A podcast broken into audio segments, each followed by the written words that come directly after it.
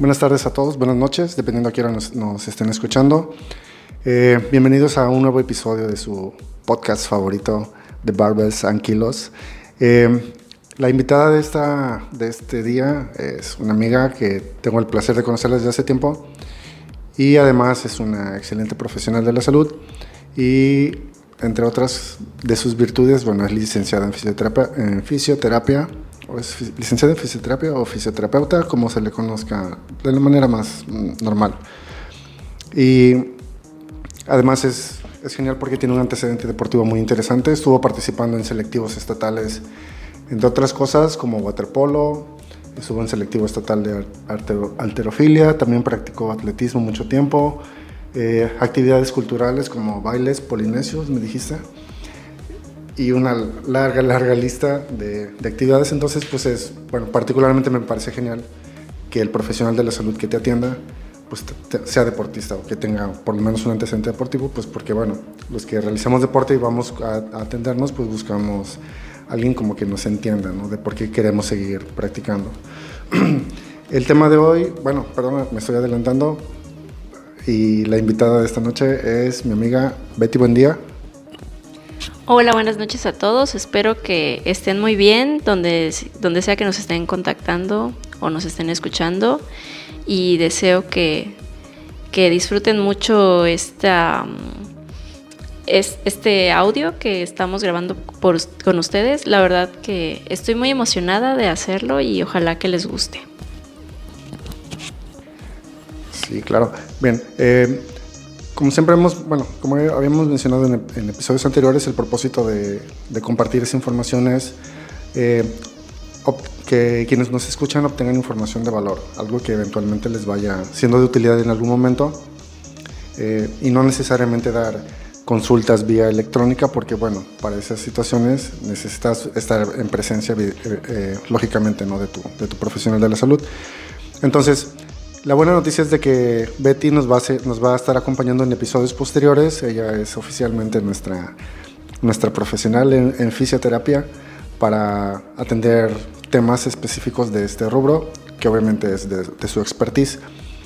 Y pues bueno, y hablando de lesiones, lo más común, ya sea deportista, eh, profesional, amateur, de solo salir a cascarear los domingos, eh, siempre está involucrado, infortunadamente está involucrado la lesión en las rodillas. ¿okay? Eh, ya sea porque nos, nos, tropezamos jugando o lo que sea. El, simple hecho de estar caminando involucra la rodilla, subirle una escalera involucra la rodilla, este, agacharnos, o sea, hay una interminable lista de movimientos que involucran la rodilla de, de entrada. Este, y entonces es común, por supuesto, que, que haya dolor. Entonces, dentro de lo primero que me gustaría que, que Betty nos ayude a, a, entender un poquito mejor es, bueno, cómo funciona la rodilla, este, cuál es el, el, funcionamiento normal de la rodilla y más o menos cómo se compone, porque a veces los que no sabemos, bueno, en mi caso, que apenas estoy aprendiendo el tema, mencionamos la rodilla como si fuera una sola pieza, pero no sabemos como que qué hay en el interior y, y cómo se compone y por qué se mueve de cierta manera. Ok, bueno, pues voy a ser breve, solo para ubicarnos en el espacio donde está la rodilla. Bueno, la rodilla está en el segmento inferior de nuestro cuerpo, eh, más específicamente, bueno, en las piernas. Eh, tenemos dos y pues hay estructuras blandas y estructuras más duras. Los músculos que, digo, los huesos que la componen eh, son el fémur, que es el, hueso más largo que tenemos, eh, bueno, el que tenemos en el muslo, y en la pierna, lo que mucha gente conoce como las pantorrillas, bueno, pues tenemos dos huesos largos, los cuales son el fémur y la tibia. Si, por ejemplo, estamos eh, tratando de visualizar la rodilla derecha, pues tendríamos a la tibia en la parte medial, que es la que está la parte de hacia adentro, y el, eh, y el peroneo, que está en la parte más lateral. Y bueno, eh, hay otro hueso que es más pequeño, que es la rótula o patela. Esas son nuestras estructuras más duras de la articulación. Y bueno, también tenemos los meniscos, Los meniscos son, los huesos son los que nos van a ayudar a dar esa firmeza a la articulación. Los meniscos son unas como gomitas que tenemos dentro, son una especie de cartílagos, pero lo que pasa es que los cartílagos recubren el hueso y los meniscos están adentro de esas estructuras y nos van a ayudar a amortiguar las cargas. Y también tenemos ligamentos, que son los que unen hueso con hueso, y tendones, que unen músculos con hueso. Dentro de esas estructuras tenemos unas como bolsitas que también amortiguan la, carga.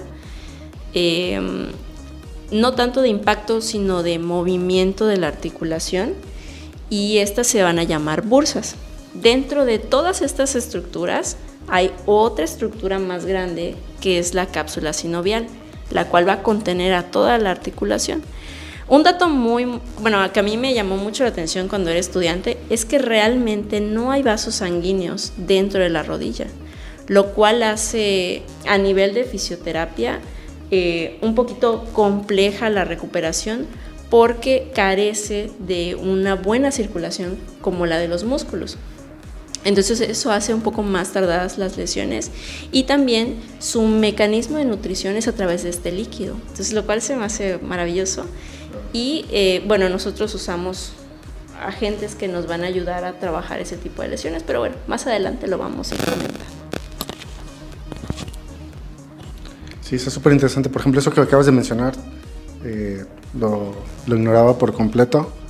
Eh, el hecho de que pensamos de que la rodilla, o en todas partes, en todas las partes de nuestro cuerpo hay, hay vasos sanguíneos y por eso generalmente asumimos que todas las lesiones se pueden atender hipotéticamente de la misma manera. Eh, y ya haciendo una acotación a esto sería, bueno, en cuestiones de la rodilla, perdón, de la rodilla, hay como que dos síntomas, por decirlo, principales, o comunes más bien, cuando nos movemos y truena y cuando nos movemos y nos duele. Eh, Ahora, mi duda sería, ¿cómo identificar o cómo diferenciar cuando es una molestia normal, entre comillas, y cuando ya hay presencia de una lesión? ¿Cómo pudiéramos tomar como que algunos puntitos para diferenciar y saber que, hay una lesión? En el mejor de los casos, pues una, una lesión leve o, o algo más grave, como hay muchos casos conocidos. Ok, bueno, primero que nada, personalmente considero, y bueno, en la literatura está, que no existe el dolor normal en una rodilla. Pongamos, si bien te pellizcan, que es una excitación de tus eh, receptores de dolor, pues bueno, dices, ok, ¿no? O sea, no hubo una lesión como tal.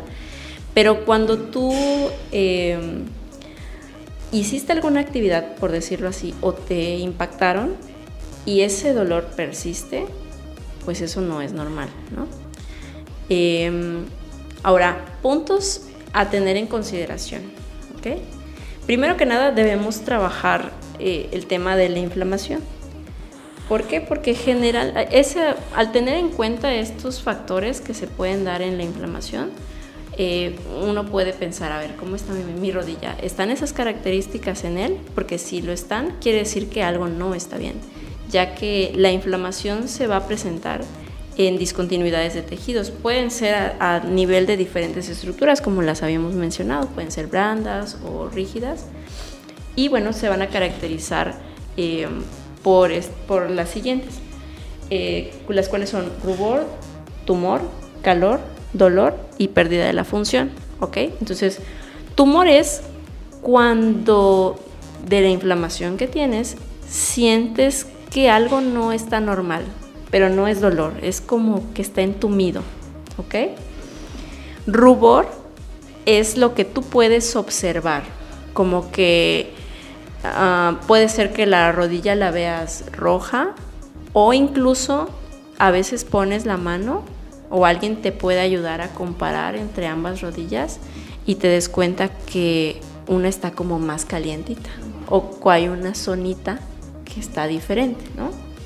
la, rodilla literalmente cambia, cambia es evidente a simple vista que el color es distinta, es distinto, perdón, entre una rodilla sana y una que tiene alguna lesión o un golpe. No en todos los casos, porque en las lesiones crónicas ya, ya no es un cuadro agudo.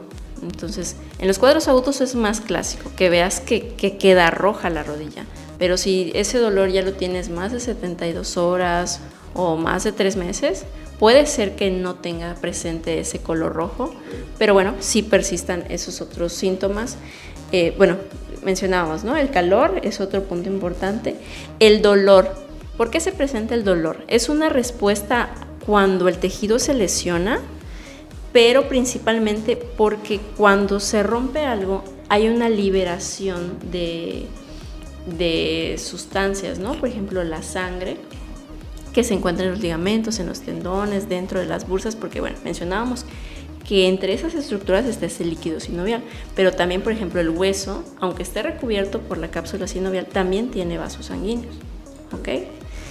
Ahora, em, entonces esta, sangre que se puede liberar va a generar un espacio, o sea, va a empezar a ocupar un espacio que no debería por cuando todos los tejidos están bien. Entonces esa presión que se va a generar va a alterar esos receptores y va a detonar una sensación de dolor, ¿ok? Eh, y la pérdida de función, ¿ok?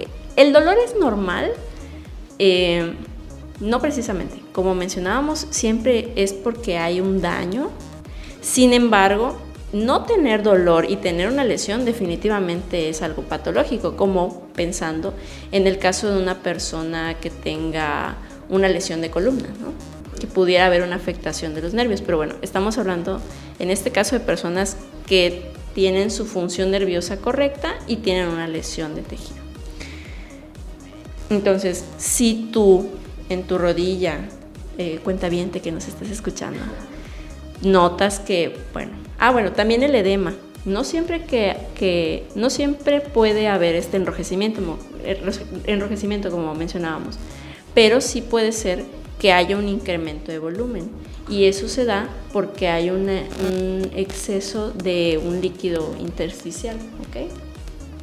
Que se puede ir acumulando por, por diferentes factores, pero que también puede estar presente. Entonces, podemos pararnos y, ver nuestras dos rodillitas frente al espejo, por ejemplo, y decir, ah, mira, pues qué casualidad que donde me duele, donde está más abombadito, donde está más caliente, eh, pues pudiera ser que haya una lesión, ¿no? Entonces, esos son parámetros que a nosotros, eh, personas que tal vez no hemos ido a ser valorados por un especialista, un profesional de la salud, pues nos pueda dar idea, ¿no? De que, de que algo no está normal. Ahora también respecto al tiempo. Hay mucha gente que espera a que ya no pueda mover, a que haya una pérdida de función, ¿no? O tuvo la pérdida de función, se recuperó y después empezó a limitarse, ¿no? En ese caso, pues sí, ya, deberías ir corriendo a ver a tu profesional de la salud. Eh, sin embargo, no tienes que esperar tanto. O sea, te caíste, si te diste cuenta que algo tronó, por decir un ejemplo, pues eso te hace un candidato para que tú consideres que debes recibir algún tipo de atención. Sí, eso entra a colación porque, bueno, insisto, todos los que practicamos algún nivel de deporte, llegamos al punto donde nos acostumbramos a que la rodilla nos duele en menor o mayor grado. Eh, también alguna plática previa habíamos mencionado el famoso, o lo que se le llama el umbral de dolor, que es decir, yo puedo estar tolerando que me duela, puedo seguirme moviendo bueno, o intentando mover la rodilla de manera eh, normal, entre comillas, eh, porque en ese momento no me impide este, seguir, seguir haciendo mi deporte. Pero sí es evidente de que, bueno, las, los primeros síntomas son eh, evidentes un tanto a la vista, en el asunto de que, bueno, si mi rodilla, no lo sé, como dicen eh, ahí coloquialmente, la rodilla, si la rodilla mala es obvio que está más grande visualmente que la, que la otra, pues bueno, obvio no es buena señal, tienes que ir a tu profesional de la salud. Si tu rodilla truena para cualquier movimiento que hagas, y pues no necesariamente tiene que ser un, un ruido como que se rompió algo, sino que suene como, como algún engrane, como un engrane sin grasa, no es normal y tienes que ir a tu profesional de la salud. Si tu rodilla rechina, no es normal y tenemos que asistir al profesional de la salud. Incluso me atrevo a decir si ya utilizamos a nuestra rodilla como para predecir el tiempo. Ya sabes que, amanece y dices, me duele, ah, va a ser frío más, más al rato. Eh, no es un, un, superpoder, significa que tu rodilla está lesionada, ¿ok? Entonces, cualquier, al, inicio de los síntomas, como, como siempre, es recomendable, bueno, asiste a tu profesional de la salud. Opción A, por supuesto, es ir al eh, a tu fisioterapeuta de confianza para que haga una primera evaluación. Bueno, ¿a qué se debe? Tendríamos que explicarle qué estaba haciendo cuando empezó empezó a doler. Si fue al cargar peso, si fue al brincar, porque bueno, dependiendo también de qué estaba haciendo, es el tipo de lesión que hipotéticamente pudiera, que pudiera estar presentando. Y no darle un tratamiento genérico de que ah, me duele y me pongo hielo y listo. Y, y, eso también es una de las, una de las aclaraciones que me gustaría que nos, que nos hicieras. Eh, cuando es buena idea como primera, ahora sí que como medida de primeros auxilios, no como terapia tal cual, como primera medida de, de primeros auxilios, no sé si es el término correcto, lo que voy es, bueno, cuando es buena idea ponerte hielo y cuando es mejor idea ponerte un, un paño caliente, una compresa caliente, que creo que es el nombre un poquito más técnico. Ok, bueno. Eh, en términos generales, vamos a dividirlo en agudo y en crónico. Si, ya detectaste en tu rodilla las características que mencionamos antes y hay rubor, hay tumor, hay eh, dolor, no te recomiendo que te pongas calor como medida inicial y si tienes la forma de elegir, porque si ya tienes inflamación y te pones calor, el calor, aparte de disminuir el dolor, otro de los efectos que tiene es de vasodilatar. Entonces eso va a llevar más sangre a tu articulación y pudiera incrementar esa presión en tejidos y hacer que no te sientas tan bien. ¿Ok? Pensando que um, estabas en el fútbol, alguien se barrió, te pateó, bueno, no sería barrer, ¿verdad? Como que te avientan una patada ninja y ¡fua! te, dan en la rodilla, ¿no? sí, porque barrer es en el piso. pero se barren y a veces es como que de buena onda hacia la pelota y otras veces... Como que se equivocan, ¿no? Ajá. Entonces sí te pasó eso y te traes la rodilla inmensa. Calor definitivamente no es una buena estrategia por lo que habíamos mencionado. Y bueno, eh, yo les recomiendo que sí hagan algo, eh, o sea, sí pueden hacer algo en lo que su terapeuta les pueda atender o se va de curso o lo que sea, porque a veces pasa. Eh, o por ejemplo te pasó, no sé, el domingo en la mañana que tuviste la cascarita, entonces bueno, ya para el lunes te puedes poner mientras frío. ¿Cómo puedes hacerte un fomento frío? Bueno, puedes doblar una toallita, la metes al refri húmeda y con una bolsita la, la pones. Puede ser una bolsa con hielos o un vasito de unicel congelado. Entonces ya así puedes hacer como un masajito con hielo. Pero solo por 5 minutos. Porque durante 5 minutos es el periodo de donde puedes tener un efecto de vasoconstricción. Ok, ahora, eh, ¿por qué no más de 5 minutos? Porque después, o sea, supongamos que lo hiciste 10 minutos, el frío, después de cierto tiempo, que son 10 minutos, empieza a generar una vasodilatación, que es lo contrario que cuando son 5 minutos. Entonces, eh, no es tan grave como el calor, pero lo ideal sería que lo hicieras menos tiempo. O también hay otra técnica que se llama, baños de contraste. Entonces, en los baños de contraste usas las dos temperaturas, pero no es igual. ¿Por qué? Porque primero te pones caliente para vasodilatar, luego te pones frío para hacer una vasoconstricción. Y bueno, al estar alternando esas temperaturas, puedes generar un efecto de bombeo y eso nos va a ayudar a incrementar el drenaje del líquido. Ahora, ¿qué otra pregunta me hiciste? La de... Ah, bueno, y cuando son crónicos, pues puedes usar preferentemente el calor, porque generalmente la gente lo tolera más. O sea, si una persona pues de edad pues ya mayorcita, ¿no? Viene y le dices, ay, le voy a poner una compresa fría, generalmente no va a estar de acuerdo, porque si tienes dolor, si te sientes mal, pues vas a tender como a preferir algo ah, que te reconforte, ¿no? Sin embargo, también en casos crónicos, usar frío durante 10 minutos que te da el mismo efecto que, que el calor, te va a ayudar y va a propiciar que ese efecto que tú estás tratando de tener en la rodilla dure más tiempo que el calor. Bueno, por hablar de temperaturas y tiempos, ¿no? Como una pauta general. Sin embargo, pues bueno, no es porque yo sea aficio, pero pues no debes de tomarlo como el único recurso, ¿no? Te puede servir en lo que vas a tus terapias, pero eh, siempre es importante que, que sepamos qué es lo que está pasando en nuestro cuerpo, porque hay muchas personas que se aguantan el dolor y cuando llegan con nosotros, eh, si hubieran ido de manera oportuna, se iban a recuperar más rápido. A veces solo con un estiramiento, o sea, detectar la disfunción y explicarles qué está mal y cómo corregirlo, se va el problema. Y muchas veces la gente que acude con nosotros eh, se suele suele apagar ese dolor, como les mencionaba, ¿no? Si bien tener dolor en tu rodilla no es normal, sí es una forma en la que el cuerpo te dice, oye, algo no está bien. Entonces, si, lo que suele suceder es que a, falta de una buena cultura del tratamiento físico, solemos apagar esas alarmas. Entonces, podemos mm, llegar a un punto en el que algo que se pudo haber tratado de forma muy fácil se complique al, momento de, ignorarlo, solo quitar el síntoma y no atender el problema original. Sí, digo, bueno, hacer la aclaración de que la pregunta respecto a si era frío o calor era como que al momento. El mejor ejemplo que pudimos mencionar, o que, perdón, que pudiste mencionar, fue de que estoy jugando a la cascarita, me dan una patada, bueno, en ese momento, ¿qué puedo hacer como medida inicial? es frío, pero es para ese momento.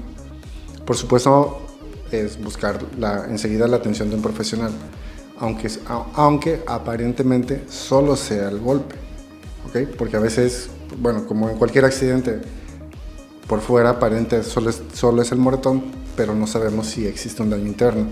Lo que decías también de no dejar pasar tiempo, eh, bueno, Betty me conoce porque inicialmente fui paciente fui paciente con ella y cuando mencionaba eso de no dejen pasar tanto tiempo porque se puede complicar, Betty me miraba con cierto, eh, como diciendo, estoy hablando de ti, eh, lo cual me lo merezco, por supuesto. Y pues bueno, intentando hacer, sacar provecho de esta experiencia de mi parte, al dejar pasar tanto tiempo, es que efectivamente eh, hemos llegado, bueno, en mi caso he llegado al punto donde, bueno, mi tratamiento ya no es solamente estirar o ponerme un poquito de una compresa caliente, por poner un ejemplo, sino ya mi tratamiento requiere, pues evidentemente, más sesiones, más técnicas, incluso la posibilidad de, que me, va a tomar, por supuesto, pues más tiempo.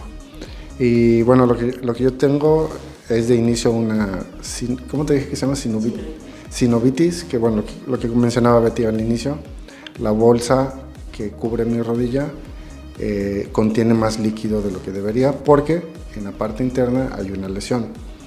Entonces lo que yo en su momento debía atender en tiempo y en forma y hubiera salido rápido de mi lesión, bueno, actualmente es un problema que me tiene limitado en la cuestión del rango de movimiento, que esa es otra de, las características claras que ya nos explicó Betty. Cuando hay algo mal en tu rodilla, simplemente y lógicamente no se mueve como debería tanto de que, bueno, no la puedo flexionar por completo, como es mi caso, eh, o se mueve de manera irregular hacia adentro y hacia afuera, que tampoco es un movimiento natural de la rodilla. Eh, lo cual me viene eh, a la siguiente pregunta, es, bueno, hablando de la, evidentemente del tipo de lesiones, ¿cuál dirías que es, digamos, el, bueno, sé, el top 5 o el top 3 de lesiones más comunes en las rodillas?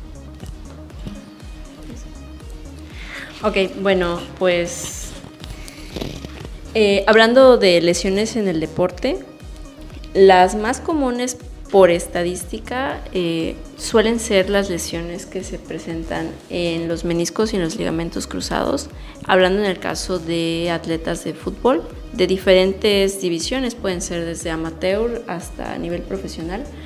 Y bueno, se da por la carga que recibe la rodilla y el tipo de movimiento al que están sometidos. Eh, los ligamentos cruzados suelen ser muy famosos porque como se dan mucho en futbolistas, eh, se suele mencionar y se suele atribuir que es una lesión muy importante porque desafortunadamente de todos los ligamentos del cuerpo, los ligamentos cruzados son los que están menos irrigados. Entonces, cuando hay una ruptura, aunque sea parcial, de esas estructuras, generalmente termina en operación, porque ya saben que, o sea, por, por las investigaciones que se han hecho, ya se sabe que la probabilidad de que se repare de forma eh, automática o con ayuda de un terapeuta, pues no va a ser tan buena como al hacer un injerto y operar. Entonces, en el caso de los deportistas como, no sé, los del Barça o de, que son eh, deportistas élite de fútbol, eh, no tienen tiempo. Entonces, siempre van a preguntar, ¿qué es lo mejor? Pues bueno, en el caso de ellos o, o, de alguien que se lesione ligamentos cruzados, es muy probable que la operación sea la mejor opción. Cuando son porcentajes muy bajos, poniendo el 10%, eh, puedes agarrarte de la fisioterapia y puedes regenerar tejido cuando la ruptura es muy parcial. Pero cuando ya va del 50%, ya eh, lo más probable es que tengas que, hacer una intervención quirúrgica. Ahora, eh, respecto a los meniscos, a veces pueden ser inflamaciones de la estructura, y al trabajar con, con el tratamiento tu objetivo sería desinflamarlo y eso sea lo único. Pero pueden haber eh, fracturas o incluso pedazos de menisco que se desplacen. Entonces ahí sí, no solo va a ser desinflamar, sino vas a tener que, cuando un pedacito anda bailando en la rodilla, a largo plazo te podría generar un desgaste muy importante y una inestabilidad, ¿no? Por ponerlo de alguna forma. Entonces ahí sí tendrían que ser procedimientos un poquito más complejos. Ahora, en, hockey, pues igual los meniscos y los ligamentos son eh, las lesiones más comunes. ¿Por qué? Porque el ligamento va a dar una contención a nivel de los huesos y estos eh, deportes suelen eh, estar relacionados con movimientos muy rápidos y desaceleración y bueno, eso le va a representar una mayor carga a esas estructuras. Ahora, en, en, el básquetbol, las tendinopatías suelen ser las principales por lo mismo, porque hay muchos cambios de dirección y esa inestabilidad generalmente se recarga en los ligamentos, que son los que, los que van a dar soporte a los huesos, y los tendones se van a inflamar porque eh, principalmente en el básquetbol sueles, sueles trabajar el cuádriceps excéntrico. Ahora, ¿qué es el ejercicio excéntrico? Es cuando haces que un músculo trabaje a lo máximo de su extensión, pero con un, soportando una fuerza. Entonces, generalmente en el básquetbol sueles detenerte muy bruscamente y eso recarga mucho el tendón y lo inflama. Por eso es que es tan común la lesión de esta estructura en el, en el básquetbol. Ahora, en los corredores, pues la condromalacia es, es, una, es una lesión muy común. Eh, eh, suele darse entre estructuras óseas y pues está muy relacionado con la fuerza del cuádriceps. ¿Por qué se suelen lesionar más que otros deportistas? Porque es un ejercicio de muy, repetitivo. O sea, tal vez no tiene tanta carga como, como los deportes que hemos visto eh, previamente, como de desaceleración, pero pues bueno, si corres un maratón, medio maratón, todos esos pasos que sumas al final del día se recargan en las mismas estructuras. Entonces esos van a ir eh, demandando de otras estructuras. Y cuando hay eh, un desgaste en la patela, se suele relacionar con falta de fuerza en el cuádriceps. Yo no, eh, a veces en la literatura te manejan una debilidad del cuádriceps. Y llega una persona muy marcada, con mucho volumen, y, y, pues también como deportista te duele que te digan, oye, no eres suficientemente fuerte. Pero lo que pasa es que no está soportando a nivel funcional la carga que debería. Entonces, eh, después de tantos kilómetros, pues puede ser que el músculo no esté activándose correctamente o si le falte eh, un tipo de fortalecimiento más específico. Ahora, y también, bueno, tenemos que reconocer que después de tanta distancia, pues a veces tendemos a compensar. Y eso también es muy importante, bueno, que es lo que, lo que trabajamos eh, en el consultorio, hacer ese análisis de qué es lo que estás haciendo mal que te lleva, eh, porque en teoría si uno hace la técnica correcta, todo debería no lesionarte, porque haces la, la forma más económica a nivel de energía y de estrés articular. Ahora, en ciclismo, tendinitis eh, igual en la rótula lesiones, lo mismo. Siempre va a haber más estrés en algunas articulaciones y son movimientos muy repetitivos. Entonces, esos, esos son el top. Ahora aquí en el consultorio, pues yo diría que rodillas y espalda sería lo más común. Eh, porque, porque también trabajamos con, con mucha gente que carga mucho peso, ¿no? Entonces suelen ser las dos zonas que, que más se suelen cargar. Em, a ver, ¿qué otra pregunta? Eh, la otra sería, bueno, eh, a nivel, en términos de deporte, bueno, ya mencionamos los cinco más comunes. El fútbol, pues como, como evidentemente y es de cultura general, es el deporte más practicado del mundo, pues evidentemente por cuestiones de estadística simple, mientras más personas practiquen el deporte, pues existe una probabilidad mayor de que, de que se lesionen. Eh, sí, y también eh, se me olvidaba señalar que además de la carga de desaceleración y de movimientos poco estructurados en el fútbol, otra, otro factor que se suma a las lesiones en el deportista es que, aunque no es un deporte de contacto, no es un deporte como la natación, en la que vas en tu carril, solito, sin que nadie se te meta, ¿no? De repente en, el fútbol solemos ver muchas faltas, ¿no? Y siempre, eh, además de, bueno, hay, hay dos categorías para para encasillar a las lesiones deportivas. La primera es la biomecánica, la de cómo estás moviendo, este, la articulación en el espacio y eso te detona una lesión, que es mucho de lo que hemos hablado. Pero también eh, el, otro tipo de, orden que se le da a las lesiones es la de traumatología. Entonces, esa puede ser por un impacto, por ejemplo.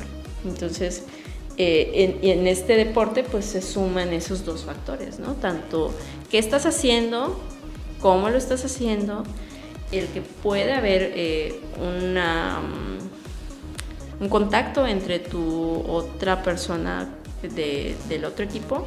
Y bueno, también otro, otro factor importante es el ambiente, o sea, cómo es el terreno. Desafortunadamente, eh, cuando eh, estás trabajando en una cancha que, es muy sólida, eso, genera mucho daño, mucho impacto a la rodilla. Y también cuando el terreno es irregular, desafortunadamente también hay lesiones, ¿no? Porque no le das estabilidad a la rodilla y también lo sometes, como mencionabas, ¿no? A movimientos que no son los ideales. Porque para la rodilla el movimiento más ideal es hacer flexión y extensión. O sea, realmente la rodilla sí te puede rotar un poco, pero ese, ese movimiento viene más de abajo. O sea, más que nada, lo que la rodilla puramente te va a hacer es, es la flexión y la extensión. ¿Por qué? Porque son los músculos de abajo los que se mueven. Sin embargo, no vas a ver que la rodilla se pueda lateralizar a menos que tengas una distensión de ligamentos. Entonces así es más fácil, ¿no? O cuando hay desgaste que ya como que dicen, es que tiene un jueguito. Pero bueno, eh, a nivel pues poniendo lo ideal, yo no les recomiendo que, que generen esa inestabilidad en la rodilla, porque al final pueden irritar esas estructuras que hemos hablado y detonar eh, a largo plazo eh, disfunciones de movimiento. Entonces ya no solo es la rodilla, sino eh, se me están contracturando las piernas o estoy, ya no estoy moviendo la rodilla y estoy levantando la cadera, entonces ya me duele la espalda y por eso es, es que mencionábamos, ¿no? Que dejarlo te puede traer otras consecuencias que van a hacer que tu proceso vaya como retardándose, ¿no? Complicándose. Sí, sí, bueno, creo que a todos nosotros nos consta. Eh, insisto, la mayoría de nosotros somos deportista amateur. Eh, si, si, jugamos al fútbol, pues vamos a la cancha de la colonia eh, o a alguna de las áreas públicas que hay aquí en la ciudad. y difícilmente, digo, siendo, siendo honestos, difícilmente vamos a encontrar una cancha aquí en la ciudad, incluyendo los estadios, los dos estadios, creo que solo son dos, no sé mucho de fútbol, perdón eh, que a pesar de ser, bueno, tener un, albergar equipos semiprofesionales, las condiciones del campo no son las idóneas. Ellos tienen la ventaja, bueno, tienen un equipo que les está cuidando. Me refiero a un equipo de, con personal y médicos, pero nosotros que somos más deportistas de, de amateur, de jugar a lo mejor un torneo entre semana, este, pues no tenemos esa ventaja. Tenemos que reconocer que las superficies en las que practicamos nuestro deporte no siempre son las idóneas. No es por hablar mal de uno u otro deporte. Eh, a todos, bueno, somos deportistas y nos gustan todos, ahora sí que no, hacemos distinciones. Tendremos nuestro favorito, pero no por eso vamos a demeritar algún otro. Pero digo, es evidente de que si vamos a jugar fútbol en una cancha, y perdón por la expresión, que es un auténtico potrero, pues bueno, si está lleno de huecos, todos hemos jugado en, el famoso fútbol llanero, de que hay huecos en el campo y dices, bueno, te arriesgas a que simplemente pisar mal, ya te fregas el tobillo y de ahí para arriba. Este, si juegas en una cancha con pasto, bueno, el pasto o la tierrita que alberga el pasto está irregular y si, no, y si tus zapatos se llegan a atorar, pues va a la rodilla. Incluso el simple posicionar el pie para golpear la pelota, ya hacemos una rotación ligeramente hacia afuera y estamos estresando la rodilla. Este, estamos, entonces estamos, ah, por decirlo de alguna manera, estamos golpeando la rodilla al correr, la maltratamos al rotarla ligeramente hacia afuera, adicional la maltratamos al, golpear la pelota en esa posición, más un hipotético choque, entonces se vuelve una cadena de estrés constante contra nuestras pobres rodillas que evidentemente pues va a desembocar en una lesión. Y hablando de los corredores, que también aquí en Chetumal hay, hay una cultura muy padre de, de, corredores, hay clubes, incluso hay, creo que uno se llama el Corredores del Faro o, algo por el estilo. Este, que digo, es genial verlos cómo se ponen de acuerdo y cómo salen a correr, pero tendremos que ser conscientes, bueno, uno, los que corremos en el boulevard, o los, bueno, los que corren en el boulevard, yo a mí no me gusta correr, soy, soy un tanto enemigo de eso, por flojo, no por otra cosa, este pero los que salen a correr en el boulevard tendremos, eh, es evidente de que la superficie está irregular. Ya sea si corres por la banqueta, evidentemente hay placas que están un poquito más altas que otras, eso es bastante obvio. Y si corres por el pavimento, lo mismo, está ligeramente ondulado, entonces nuestra pisada a la hora de que el pie aterriza contra la superficie, pues no es la idónea. Eh, lo cual me surge una duda, no sé si tú tengas alguna opinión al respecto. ¿Qué tanto puede afectar el tipo de calzado que utilizamos para realizar el deporte? La experiencia en lo que a mí me pasó, muy rapidito, es de que una vez me invitaron a jugar básquetbol en un torneo con unos amigos y pues por cuestiones de presupuesto sí me compré unos tenis que lucían de básquetbol, es decir, que parecían de básquetbol, tenían su, baloncito y todo, pero eh, honestamente era una marca económica, ¿ok? Entonces, a la hora de correr, yo sentía eh, muy fuerte el impacto, en las rodillas. Diferente a cuando eventualmente podía utilizar otros tenis, entonces era claro que había una disminución, por lo menos en la percepción del impacto en la rodilla, ¿okay? Entonces mi duda sería al respecto, ¿qué tanto pudiera llegar a influir el tipo de calzado que utilizamos para practicar el deporte? Sí, definitivamente el calzado es, es otro factor muy importante. Eh, bueno, en la recomendación siempre sería que en general todos tus zapatos los cambies cada seis meses. Entonces, o sea, ¿quién cambia sus zapatos cada seis meses? Digo, si te gusta estar a la moda, es muy probable que sí lo hagas, pero generalmente, eh, por lo menos yo estos tenis los tengo desde hace tres años, lo cual sería negligente, pero bueno. Eh, otra recomendación eh, es que no uses los mismos zapatos para todo. O sea, puedes tener tenis, te pueden gustar los tenis, pero no siempre un, digo, no mencionaré marcas, pero tus, tus zapatos que son de vestir, eh, tal vez no estén preparados para la actividad que tú necesitas o, la que tú vas a hacer.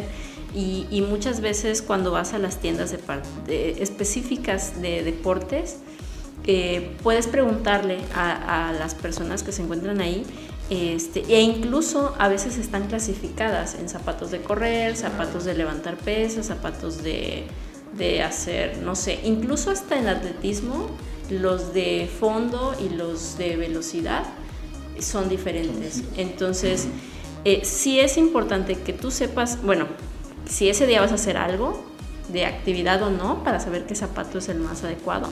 Y después de eso, ¿qué actividad vas a hacer? ¿no? Si necesitas una suela delgadita, por ejemplo, si vas a correr distancia, o si necesitas hacer levantamiento de pesas o CrossFit, también se necesitan zapatos más estables y generalmente cuando son más estables también son más pesados. Entonces, si vas a correr un eh, maratón con zapatos de, de, alterofilia, o sea, digo, no es que te, no te eche eh, mi buena vibra, pero es más probable que tengas una limitación mayor y puedas detonarte una lesión. ¿Por qué? Porque estás cargando un exceso de peso e incluso el posicionamiento del pie es diferente. Entonces, eh, todos esos factores son importantes. Ahora, si tú te arriesgas a correr con un zapato que ya tiene mucho tiempo, eh, ¿cuál es el riesgo y por qué es la recomendación? Porque generalmente, como todo el peso, nuestro peso y el de la gravedad, interviene en ese calzado, eh, seis meses es como lo, que la marca te garantiza para que mantenga su estructura, ¿no? Por decirlo de alguna forma. Entonces, sí hay, hay materiales que, se vencen más rápido. Eh, estos son, son, son el claro ejemplo de que al mes y medio el arco se venció y dices, ¿qué onda, no? Sí, es que también a veces tenemos nuestros favoritos, entonces, por los de la suerte. Pero bueno, eh, en corredores sí, no debes exceder los, los, los, seis meses e incluso hay un kilometraje que tienes que considerar. Y sí ha venido mucha gente que cuando cambia, o sea, dice, ¿tú crees que sean los zapatos? Y cambian, hacen sus cuentas y dicen, ching, ya me pasé. Y, es muy probable que se lesionen. Y bueno, además de, del material en sí, nosotros eh, también tenemos que saber, por ejemplo, en los corredores, eso lo he visto más, qué tipo, cuál es nuestro tipo de pisada. Si hay una pisada ideal, pero no todos tenemos ese tipo de pisada. Entonces, hay zapatos que se pueden hacer especial, o sea, no, no, no, es, no a tu medida, pues, pero tú sabiendo qué tipo de pisada tienes, te puede llevar a una mejor elección acerca de, de, qué zapato elegir. Hay gente que es pronadora, o sea, que suele pisar un poquito más hacia el borde externo o hacia el borde interno. Y bueno, también es importante que nosotros lo, podamos reconocer. O sea, si tienes un dolor de rodillas, es muy probable que el especialista revise tu pie. Porque muchas veces si, si tu pie no está bien posicionado, como mencionabas, pues puede haber una lesión a nivel de rodilla. Y bueno, además de un calzado adecuado, necesites un apoyo más, ¿no? Que te reposicione el, el pie de una mejor forma o te dé más soporte. Ahora, respecto al calzado, por ejemplo, además de eso, como mencionabas, los zapatos de básquet suelen ser un poquito más altos porque te, dan como un soporte en el tobillo, ¿no? Entonces eso también, también es importante. Ahora otra cosa que se me olvidó mencionar y la menciono ahorita porque no quiero que se me pase, este, hemos hablado mucho de fútbol y le hemos satanizado mucho, pero también, bueno, aquí viene mucha gente que hace alterofilia o CrossFit. Entonces, la rodilla, el dolor de rodilla es muy típico en, los chicos que practican estas actividades. ¿Y por qué ellos más? Que tal vez los chicos de levantamiento de pesas, porque a nivel eh, biomecánico, sí puedes, o sea, ah, bueno, eso también no lo mencionamos, nuestro rango de flexión a nivel pasivo, o sea, si yo con mi mano eh, flexiono mi rodilla o la, la llevo hacia atrás con el tobillo como llegando al glúteo, puedo llegar a un rango de 160 grados, por ejemplo que cuando lo hago de manera voluntaria sea un poco menor, 140, eh, con, con, la rodilla, con la cadera en flexión y en extensión a rango de 120, pero no porque yo logre llevar la rodilla hasta ese grado de flexión, eh, quiere decir que yo deba abusar de eso, ¿no? Y muchas veces en CrossFit, con tal de levantar más peso, bajamos más. Entonces, estás casi, eh, casi tocando las pompis al piso para poder cargar ese peso, pero la rodilla no está preparada anatómicamente para hacer eso. Lo ideal es que tú llegaras con mucho peso hasta 90 grados, que sería como el rango de una escuadra para los que no nos están viendo.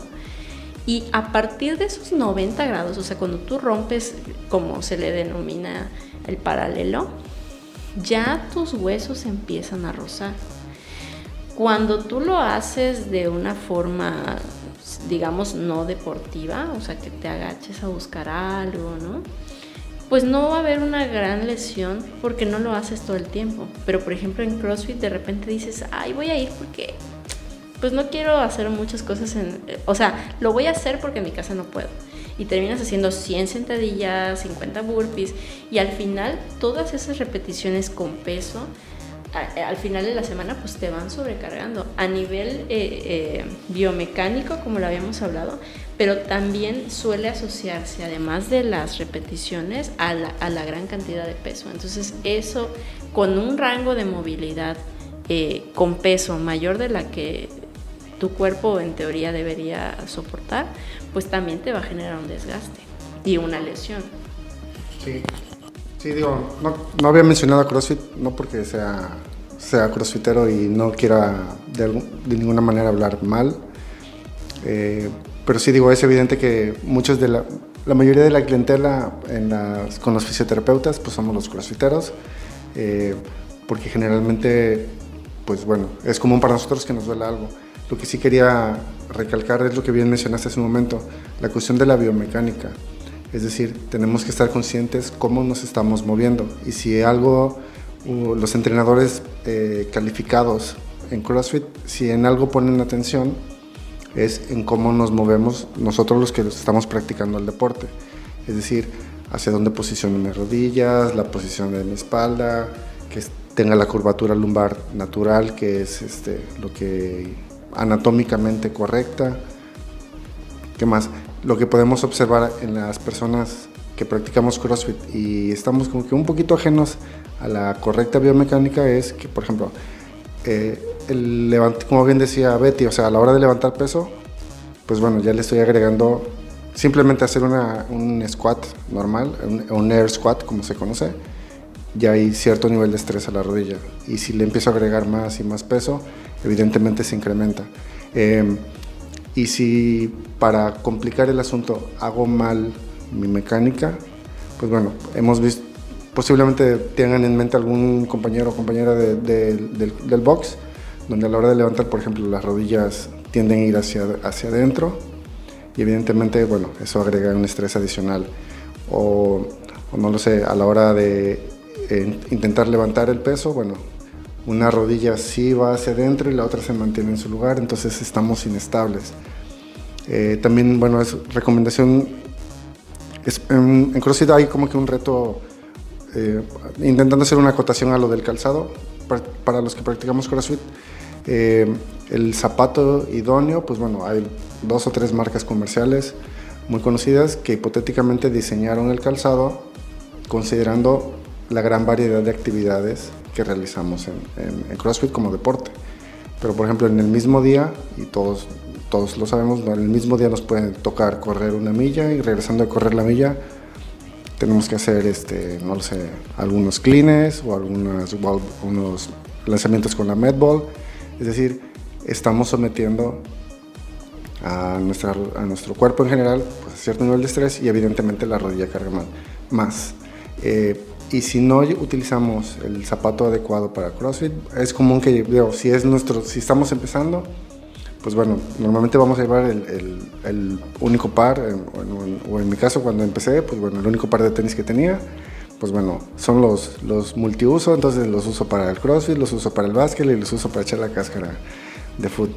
Entonces ahí entra en factor, bueno, se acelera el desgaste del tenis y un tenis que por ejemplo está diseñado en principio para correr, evidentemente la superficie es muy suave y a la hora que le agrego peso me siento inestable, este, porque bueno, no es la función de ese tenis. Entonces, eh, particular cuidado de, bueno, conforme nuestro, el coach de, de tu box este, pueda tener el tiempo, entonces bueno, que estar, estar muy pendientes de, nuestra, de nuestra biomecánica, movernos adecuadamente, cumplir con el parámetro que, que pide el ejercicio, pero no ir, no ir como que más allá. En fin, eh, hay miles y miles de recomendaciones. El, tema de, el simple tema de, de, la rodilla es tan extenso de cómo me duele o por qué me duele. Bueno, aclarar que en ningún punto, como ya dijo Betty, en ningún momento es normal que duela la rodilla, ni porque, aunque sea tu, porque hace frío o lo que sea, no es normal que duela la rodilla. Hay que ir a tu, eh, de entrada, pues ir, con tu fisio. Este, no es normal que truene, no es normal que rechine.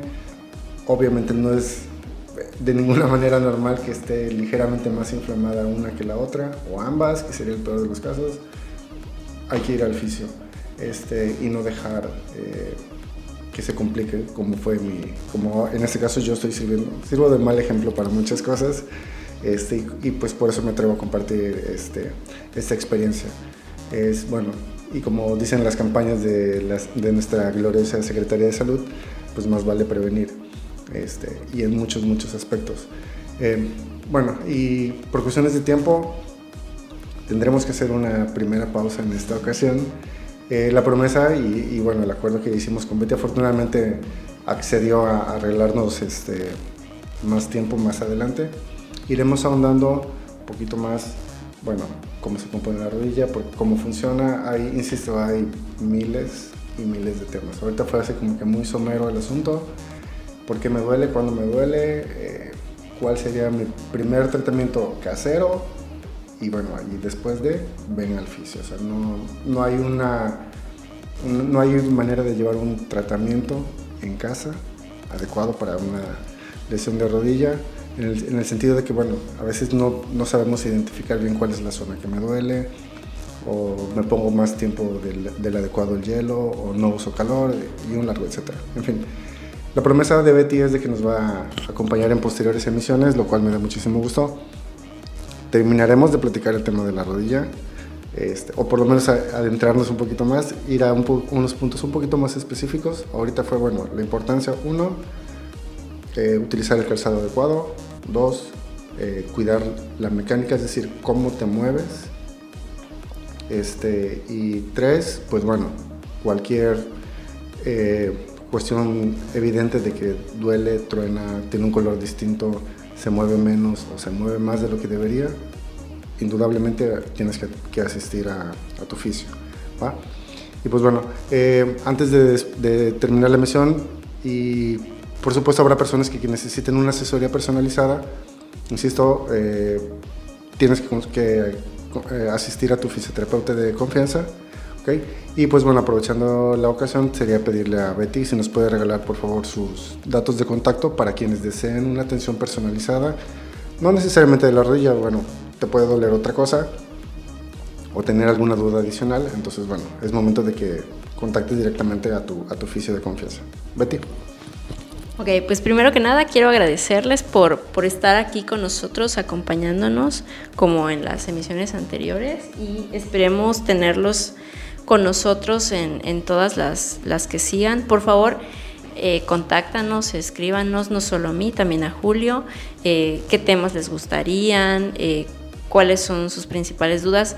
Si quieren que hagamos una segunda parte de la rodilla, qué temas les gustaría que trabajáramos para que eso nos pueda motivar un poco más a ahondar en este tema tan maravilloso Bueno, a mí me encanta, por eso estoy aquí. Eh, y bueno, eh, mis redes sociales, eh, la página del Facebook es Fisioterapia Chetumal, MUC Deporte Movimiento. En Instagram estamos como MUV Fisio. Facebook estamos como Move Deporte y Movimiento, que es como nuestra cuenta. Entonces pueden seguirnos como amigos del Face, pueden darle like a la página o estarnos viendo en, las publicaciones de Instagram. Eh, generalmente vamos dando contenido en nuestras redes con temas eh, pues que, nos pueden dar una idea de qué es lo que, lo que se suele hacer en el consultorio, pero también si tienen algún tema que les gustaría en el que profundizáramos más, con mucho gusto podemos irlo trabajando. Y bueno, me despido, muchas gracias por, por estar aquí y, pues ya saben, es quedamos a la orden de lo que necesiten. Sí, súper. Bueno, insisto, la, la buena noticia es de que el cuerpo tiene ¿Cuántos huesos tenemos? 300 algo. Y músculos tenemos otro buen, 600 y tanto. Entonces tenemos una, larga, lista de posibles temas este, para platicar específicamente en este caso pues con nuestra amiga Betty que es la, la fisio. ¿va?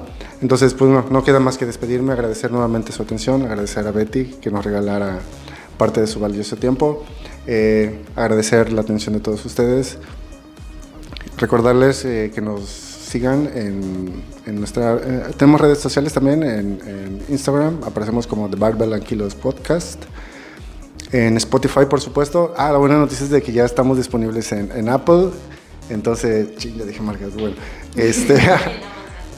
En la, en, la tienda de la manzanita, de conocida, muy reconocida mundialmente, ya aparecemos ahí en su, en su respectiva categoría de podcast, entonces lo cual me parece genial. Significa que estamos llegando a más personas y el hecho de que esa empresa haya permitido el contenido que ofrecemos, pues significa que de alguna manera están avalando de que, bueno, estamos intentando hacer un trabajo, por lo menos haciendo el intento serio de ofrecer contenido de calidad en este caso.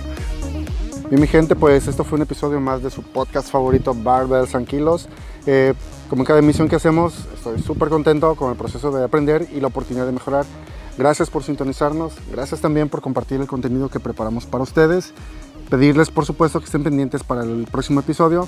Soy Julius de Profesor y recuerda, primero es técnica, luego consistencia y solo entonces intensidad. En ese orden, tú puedes ser mejor cada día. Esto fue Barbells and Kilos.